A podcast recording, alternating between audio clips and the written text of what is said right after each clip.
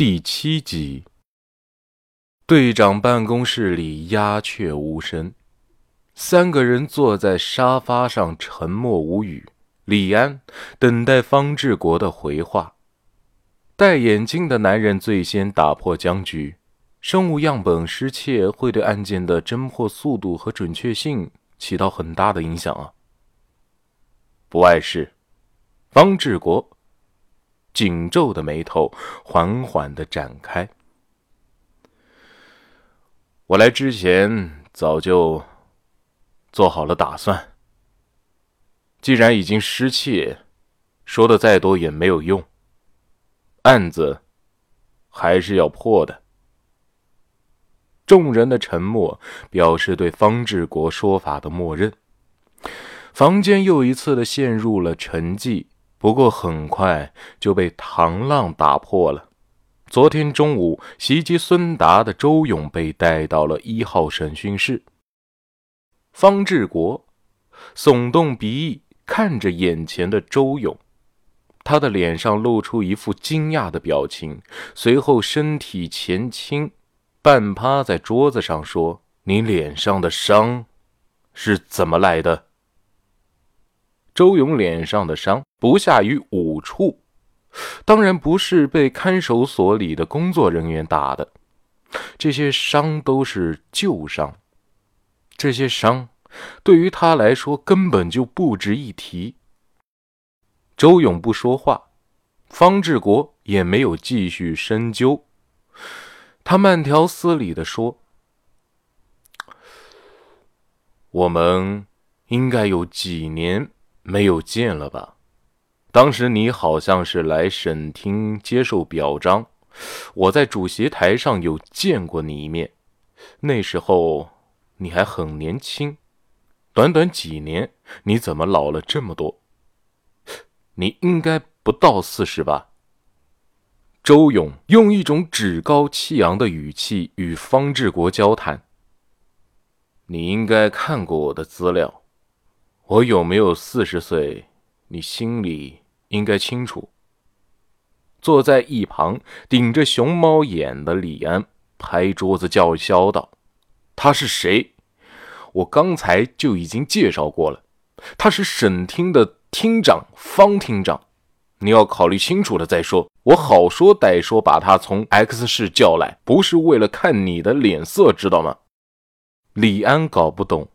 为什么自己和孙达都顶着国宝同款眼睛，睡在看守所的周勇却是神清气爽？要知道，看守所可没有可以安心睡觉的地方。周勇似乎反应过来自己现在的处境。哦，对不起，方厅长，不过我现在不是体制内的人，对于你。我觉得不需要和你保持之前的上下级关系吧。我只是普通的平头老百姓，和你们这些当官的不一样啊！啊，和我叙旧对你我没有任何的好处啊。方志国微微一笑：“哦，那好吧，就不和你叙旧了。”方志国坐直了身子，眉头微皱。周勇却笑了：“哼，这就对了嘛，这才是像个要提成我的样子。”李安似乎有了靠山在，他说话的语气也相对的硬气了一些，应该是和方志国做好了红白脸的搭配。他敲响了桌面。昨天孙法医把你和你女儿的 DNA 做亲子鉴定，发现跳楼女孩和你的血型不匹配。你能说说这是怎么回事吗？哦，这个嘛。周勇的身体前倾，双手搭在了座位的平板上。我什么时候说过？她是我的亲生女儿了，啊！李安瞬间爆发，你，啊，我怎么了？啊！周勇看着李安的表情，面露微笑。昨天我在我女儿跳楼的现场，我也没说她是我的亲生女儿啊。昨天你们审我的时候，你也没有问她是不是我的亲生女儿啊？没有血缘关系就不能叫她是女儿了吗？啊，我前几天刚认她做我的干女儿，可以吗？啊，可不可以？我问你可不可以？周勇连珠炮似的反问句，把李安说的一愣一愣的。方志国在他们对话的时候，看着面前的文字少得可怜的询问笔录，他把笔录丢向了一边。女孩和你有没有血缘关系这一条，我们先过了。你和她是怎么认识的？你可以说说吗？周勇耸肩。大概是一一个星期前吧，啊，应该是一个星期前。我在我在城郊，对，城郊遛弯，在一棵树下发现了一个半人长的纸箱子啊！你也知道，呃，或许你也不知道，我被革职这半年啊，半年时间啊，我老婆和女儿都离开我了。呃，我这个人。除了会破案啊，其他的什么都不会。呃，天天的话都以捡垃圾为生啊。看到有个纸箱啊，我就感觉啊，这次没有白来，白忙活。李安觉得很好笑，你去郊区遛弯，骗谁啊？你家可是在市区，距离郊区起码有十六里路。周勇用一种憎恶的眼神看向李安：“李大队长啊，请你不要瞧不起人好吗？我开着我那辆快报废的桑塔纳去的，你说可以吗？可不可以？”李安，你先别打岔，让他继续说。方志国非常是时宜的打断李安：“你捡到了纸箱，然后呢？”然后我就把纸箱给抱起来了，没想到纸箱那么重，我一用力没抬起来，腰还被闪着呢。啊，你说，哎，这是不是很可笑？啊！周勇一副嬉皮笑脸的模样，居然还笑出了声来。李安再一次呵斥：“没人和你在这嘻嘻哈哈的。”周勇。收起了戏谑的表情，他说：“啊，不笑可以了吧？天天就知道吓唬人玩。当时啊，哎，我就觉得奇怪，这么重、这么大的一个箱子里面，会不会是什么宝贝吧？”周勇不说话。瞪着圆溜溜的大眼睛看着面前的两位，你们猜，里面是什么？钞票、财宝、空调内机？周勇面前端坐的两个人都没有回答他。啊，你们要是不猜，我就直说了哈。里面啊，不是我刚才说的那几个东西。而是一个满身伤痕的少女，当时我都吓尿了，裤子都快他妈的湿了，我操！你们说这尴不尴尬呀？李安催促周勇继续往下说，你就不要再卖关子了。尸体在哪？啊？尸体？没有尸体啊！我女儿就是尸体啊！周勇有继续讲下去的意思。所以没有人去打断他。呃，我那时候都吓得哆嗦了，真的吓得够呛啊！双脚啊就把那纸箱啊给蹬了半米远。哎呀，我就听见那箱子里面有女孩咳嗽声啊，我就知道啊她没死，所以呢我就把她给救了。他和我说他命苦啊，我觉得他和我同病相怜，所以我就收他做我的干女儿了。方志国看向周勇，所以你就拿她当做可以干的女儿了。周勇听完方志国的话，用一种不可思议的眼神看着他。我怎么可能做出那种事情？再说了，周勇突然从位置上挣脱出来，身后的刑警没有反应过来。他接下来的动作让现场的所有人都大吃一惊。他把裤子脱到了脚踝，把自己隐私部位一丝不挂地展现在众人的面前。记录口供的女刑警见房间里鸦雀无声，侧头看向周勇，随即他小声惊呼，用手护住了自己的眼睛。他微微的把指缝打开，看向周勇的身下。周勇没有提裤子的意思，他一点都不觉得尴尬。哎呀，有什么好挡的？我们两个都差不多，只不过你那里是个洞。嘿，我这儿是两个蛋，哎，你看，哎，女人就看见周勇的下体装着睾丸的阴囊孤零零的挂在那儿，原本应该有个棍的地方，现在什么都没有，只有一根和婴儿小拇指大小的肌肉粘在那黑森林里。哎，你们说，就这么点东西，怎么干女儿啊？啊？周勇把杆子咬得特别用力，就这玩意儿，干母鸡都没有用。周勇笑得特别开心。方志国指着他的下体：“你这是怎么回事？”周勇轻声一笑：“被人打的。”方志国追问：“是什么人打的？”“呃，没谁。”他们打了我又能怎么样呢？周勇看向方志国，心里的痛比身体的痛要强上万倍呀。方志国起身，眼神中尽是透露着关心。你有什么话就直说吧。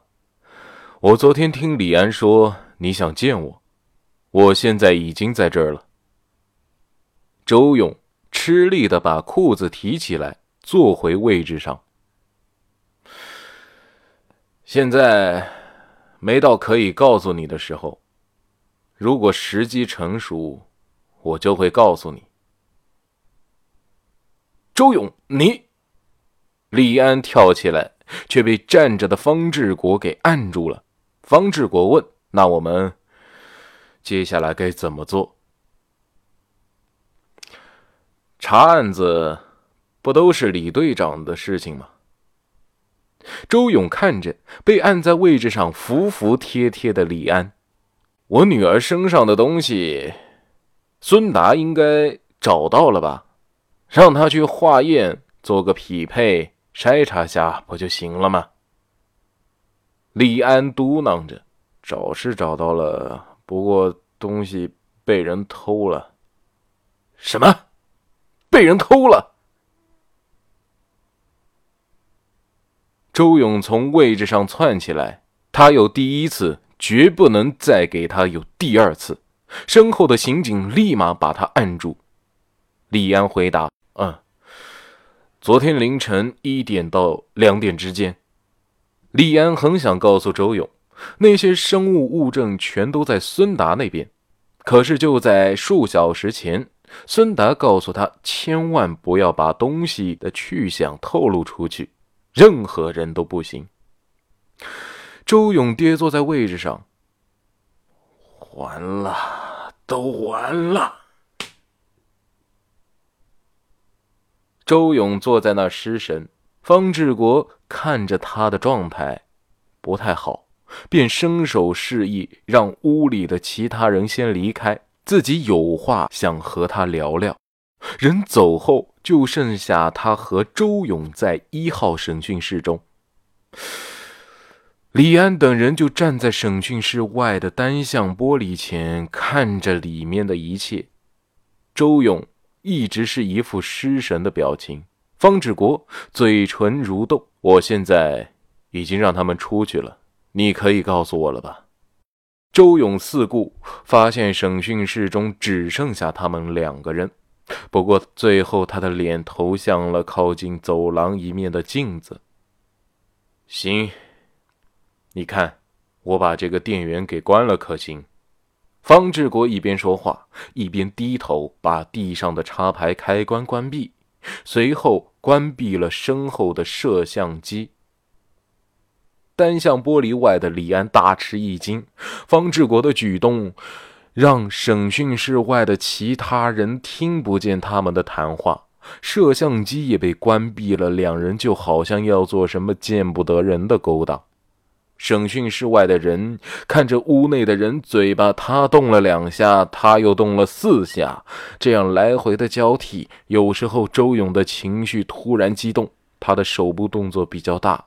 着实让李安他们捏了一把汗，毕竟现在他已经不是现在的刑侦支队队长了，而他已经是一个以扰乱社会秩序、造成他人人身安全隐患而被抓起来的人呢。审讯室内，方志国关了摄像机的开关，看向周勇，说说吧。周勇平静的看向方志国，没什么好说的。方志国摇头。现在他们已经听不见我们的说话声了，你完全可以和我说明。周勇跟着摇头。方厅长，现在还不是时机。方志国追问。那什么时候算是你说的时机？周勇抬起双手一挥：“你得查清楚我女儿的身份，还有她为什么要跳楼。”方志国背靠着座椅，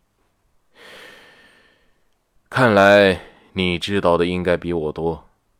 之前你寄送给我的信我都收到了，我也看完了。周勇的身子前倾，有些激动。感觉怎么样？方志国思索了一会儿。信上你说的都是真的吗？当然。你在信上没写什么重要的内容啊？方志国语气依旧平静。对，我没写。周勇笑了，但是收到信，为什么你不来联系我？起码我现在也不会沦落到这种地步。没有足够的证据支撑，我也无能为力啊。方志国神经松懈下来。你既然昨天这么做了，应该有一条完整的证据链吧？周勇不理会方志国，四下打量着审讯室。方志国问：“现在不愿意拿出来？”周勇不耐烦的看向了方志国：“我都说了，你们要去查，而不是向我来索要这破证据。时机成熟了，我就会告诉你们，接下来该怎么做。”方志国穷追不舍。你如果有完整的证据链，完全可以直接给我们，这样不就可以更快的查清楚真相了吗？周勇摇头：“如果给你们，我之前所做的一切都将前功尽弃。需要你们去查。”方志国把自己的语气放缓：“跳楼女孩的五官已经严重损坏。”会对查清楚她的身份起到较大的阻力，你可以给点提示吗？她既然是你认的干女儿，你应该知道她的基本信息吧？周勇双手搓在一起，似乎在犹豫，不过也只是短暂的数秒后，他说话了：“我女儿叫徐瑶，她家是 S 省 C 市人，今年十五岁。”方志国把周勇所说的信息记录在笔记本上，阿拉伯数字十五，他用力地写在了纸上。他抬头看向坐在对面、满脸伤痕的周勇。下面呢，我已经告诉你们他的身份了。你们可以顺着这条线索向下去查，用不了多久，应该就会有结果的。这是周勇今天说的最后一句话。方志国放下了笔，我们下午可能要去你家进行搜查。到时候希望你在文件上签字。周勇没说话，只是四下看着审讯室的摆设。方志国起身离开了一号审讯室，周勇便被带走。队长办公室里，方志国把笔记本丢在茶几上，一会儿可以安排人去查一下徐瑶的身份。要不这样吧，聂远，你来做这事。我记得你在 C 市好像是有朋友，应该会好办一些。聂远推了一下眼镜，把笔记本拿起，用手机拍照。这个我来办吧。聂远离开了办公室，只剩下方志国和李安两个人。李安指着徐瑶的基础信息：“她是谁？她是昨天跳楼的女孩。这是周勇告诉我的。”方志国看向了李安，我决定了，我不能继续抛头露面了。这个专案组的总指挥就由你来做。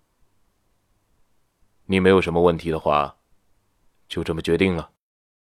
李安不解，方老师，你怎么突然这么说？我觉得我总是抛头露面的不好，后期有需要的话。我也能及时帮上忙，对外也不要说我参与了案子的侦破。方志国抿起嘴巴，下午可以申请个搜查令，看看周勇的家里藏没藏什么证据。方志国从周勇的单独交谈中发现，这个男人心里有个巨大的秘密。每当提及证据的时候，他总能以一种防卫的姿态示人。